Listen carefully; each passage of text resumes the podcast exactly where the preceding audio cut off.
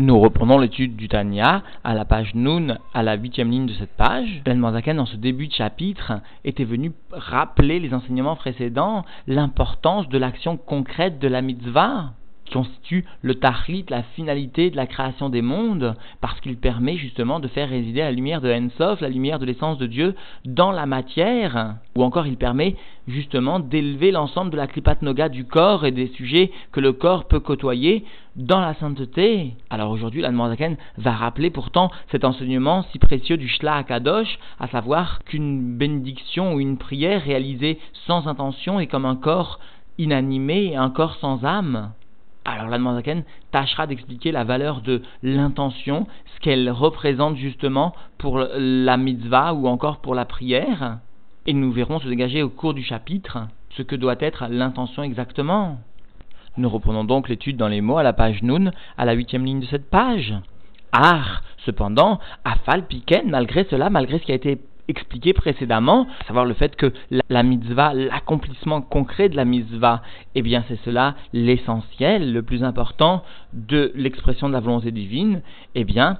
malgré cela, Amrou, nos sages sont venus exprimer, et notamment le Shla, nous fait remarquer le Rabbi, eh bien, Tfila o char bracha belo kavana, une prière ou une autre bénédiction qui est énoncée sans intention, en kegouf belo neshama, sont comme un corps sans âme, c'est-à-dire comme un corps qui n'est plus animé du souffle de vie. C'est-à-dire, encore une fois, comme un corps qui n'est plus actif dans le monde, qui n'évolue plus mais bien au contraire qui va dans le sens inverse. Voilà ce que nous enseigne le Shla, le Shla à Kadosh. Alors Admoisaken explique, Pirouche, l'explication de cela, sous-entendu pourquoi et comment nos sages, et notamment le Shla, est-il arrivé ou sont-ils arrivés à comparer le corps dénué de tout souffle de vie à cette bracha ou cette fila qui n'est pas accompagnée de kavana? Cela semble contradictoire avec ce que la Zaken a rapporté au cours du shiur précédent. Alors Pirouche, l'explication de cela, kikmos chez Kol Abruim, chez Baolamazé, parce que de la même façon que toutes les créatures de ce monde-ci,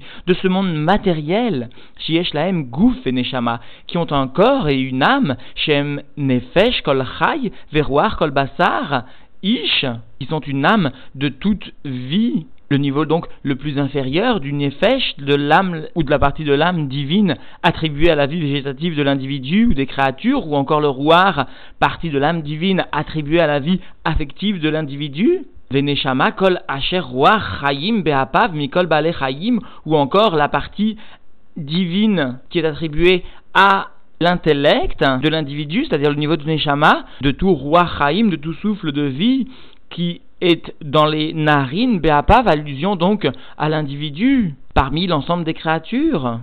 Ve'Hashem mechayet kulam, ou me'ave otam, me'ain leyesh tamid, be'or, vechayut, shemashpia ba'em, et Dieu, et Dieu vient faire vivre l'ensemble de ces créatures, y compris l'homme, et vient faire exister, et vient donner la subsistance, l'existence possible à ces créatures à partir de l'essence de Dieu, à partir du haïn jusqu'à être un yesh, une entité indépendante, constante, et cela par la lumière et la vitalité qu'il vient leur attribuer, qu'il vient donner à ces créatures. C'est-à-dire qu'ici, l'Anmoazaken vient donc rappeler que les créatures sont toutes animées d'un souffle de vie de l'âme. Et l'Anmoazaken fait le parallèle en s'appuyant sur cette citation du Shla entre la mitzvah, parce que la mitzvah est elle aussi une création que Dieu apporte dans le monde et qui est le moyen pour l'homme de donner la vie à l'ensemble des créatures, pas seulement à lui-même. C'est-à-dire qu'ici, le chidouche est exceptionnel. La mitzvah est mise de ce point de vue sur le même plan que l'ensemble des créatures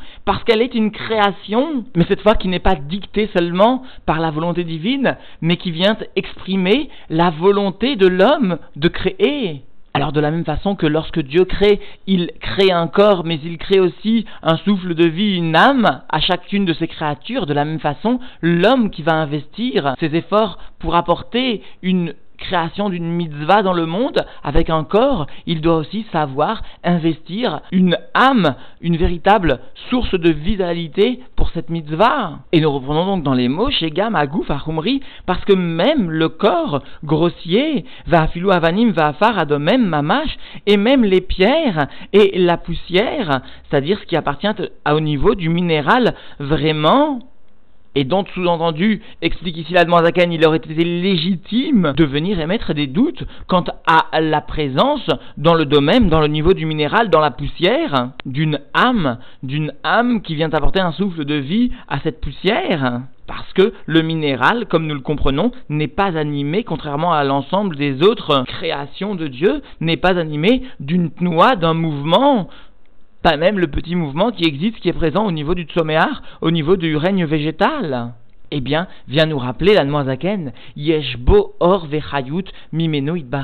Il existe tout de même dans le corps du minéral une lumière, une lumière de l'essence de Dieu et une vitalité qui émane justement après le système du Seder Ishtachelut de l'essence de Dieu, qu'il soit béni, et qui va venir finalement donner une véritable vie à ce règne minéral, même si cela n'est pas perceptible par l'œil, l'œil limité, l'œil grossier de l'individu. L'œil grossier, parce que dans d'autres Mahamarim, l'Admorazaken explique que le minéral est animé d'une vitalité qui n'est certes pas dévoilée, mais qui vient refléter plus encore l'expression de l'identité divine. Et cela s'exprime par le bitou, l'annulation très grande, qui est le propre justement du règne minéral. Mais quoi qu'il en soit, ici la l'Admorazaken vient seulement souligner que ce règne minéral est bien animé d'une âme. Donc chaque élément de la chaîne de construction, de la chaîne de création de Dieu, à propos donc du Olamazé, du monde matériel,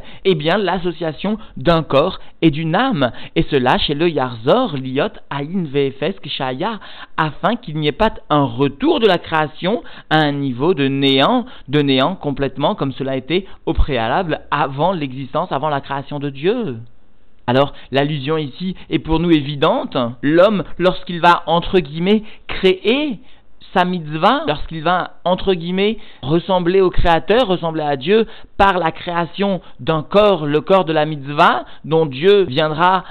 pour une grande part fournir les éléments indispensables, les éléments qui permettront l'élaboration du corps de cette mitzvah, eh bien, l'individu se devra de faire comme Dieu, d'imposer à la mitzvah, au corps de la mitzvah, une âme, une vitalité, une source de vie, une lumière qui n'est autre que la kavana, qui n'est autre que l'élément qui viendra découler de son sérel, de son intellect, et qui passera par les sentiments, par son cœur, et qui sera l'émanation d'une profonde et forte lumière de sa propre âme, qui sera appelée la kavana, l'intention. Alors ici, comprenons aussi que la Noirzakan est venue rapporter cette phrase du Shla, parce que le Shla rapporte bien que une bracha ou une tfila sans kavana. Le shla aurait pu rapporter l'exemple plus évident d'une mitzvah sans kavana. Le shla a préféré rapporter l'exemple de la bracha ou de la tfila parce que la bracha et la tfila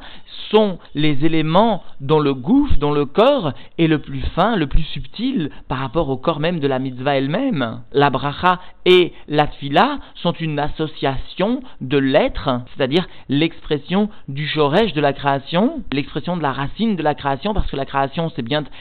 réalisé par les Chavbet Otiot de la Torah, par les 22 lettres de la Torah, eh bien Dieu met au service de l'individu ce par quoi il est venu créer le monde pour que l'individu lui aussi crée, crée et s'associe ainsi au processus de la création divine et cela par le même moyen, par le même ustensile, par le même outil que Dieu lui-même l'a réalisé, à savoir les otiotes, les lettres, les chavbet otiotes de la Torah. Et donc l'individu se devra d'y associer la kavana, comme Dieu est venu associer l'intention à un individu ou à, un règne minéral aussi, c'est-à-dire le or, la chayut qui vient animer, l'âme qui vient animer tant le règne végétal que le règne minéral. Alors nous comprenons bien que tant le corps que l'âme, par exemple du règne végétal ou du règne minéral, sont créés par Dieu, par une lumière divine, alors nous aurions pu nous tromper et croire que cette lumière est un tant soit peu équivalente, si ce n'est que peut-être au niveau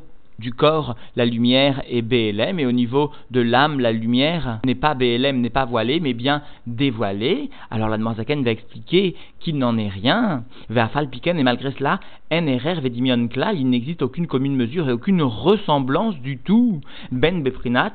Or vechayut ameir begouf legabe bechinat, or vechayut ameir beneshama. Il n'existe aucune commune mesure entre le niveau de la lumière et de la vitalité qui vient briller au niveau du corps par rapport au niveau de la lumière et de la vitalité qui vient briller au niveau de l'âme chez In Nefesh Kol parce que cette âme est l'âme de toute créature. Et nous verrons plus loin, nous verrons dans le jour prochain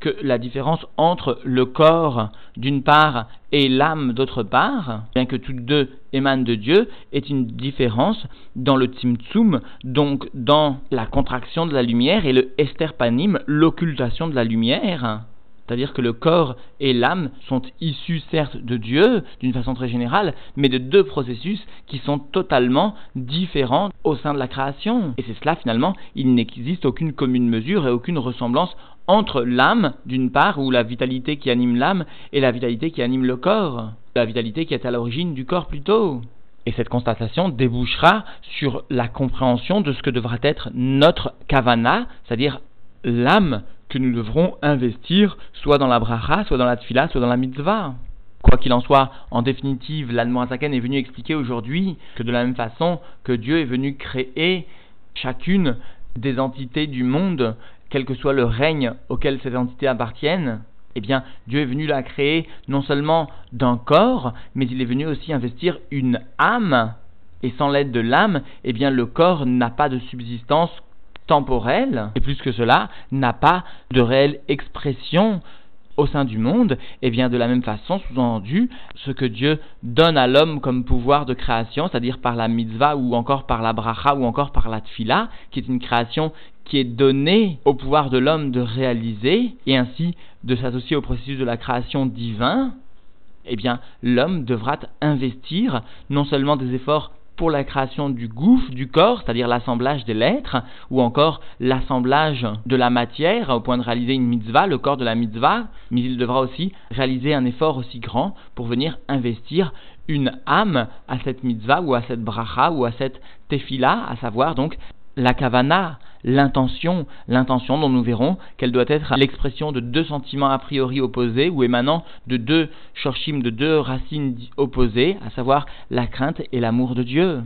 Tel sera le fil conducteur justement de l'intention qui devra être investie dans chacune des créations de l'homme, dans chacune des brachot, dans chacune des tfilotes ou dans chacune des mitzvot que l'homme réalisera pour le profit de Dieu, pour venir s'associer au processus saint de la création, dont, de façon évidente, malgré les terribles épreuves de l'exil, nous voyons quand même, malgré cela, le dévoilement de la délivrance totale du peuple juif, par là même la consolation de ceux dont l'exil est venu meurtrir profondément le cœur, et notre cœur aussi. Mais quoi qu'il en soit, malgré les terribles souffrances, le rabbi nous a appris, et la chassidoute, les chassidim, les réveillim nous ont appris face aux terribles épreuves à ne pas investir l'intellect, l'intellect qui sera incapable de saisir quoi que ce soit de l'épreuve. La souffrance, l'épreuve ne peut être surmontée que par la emuna qui dépasse toute notion d'intellect, qui dépasse toute notion de logique et qui nous permet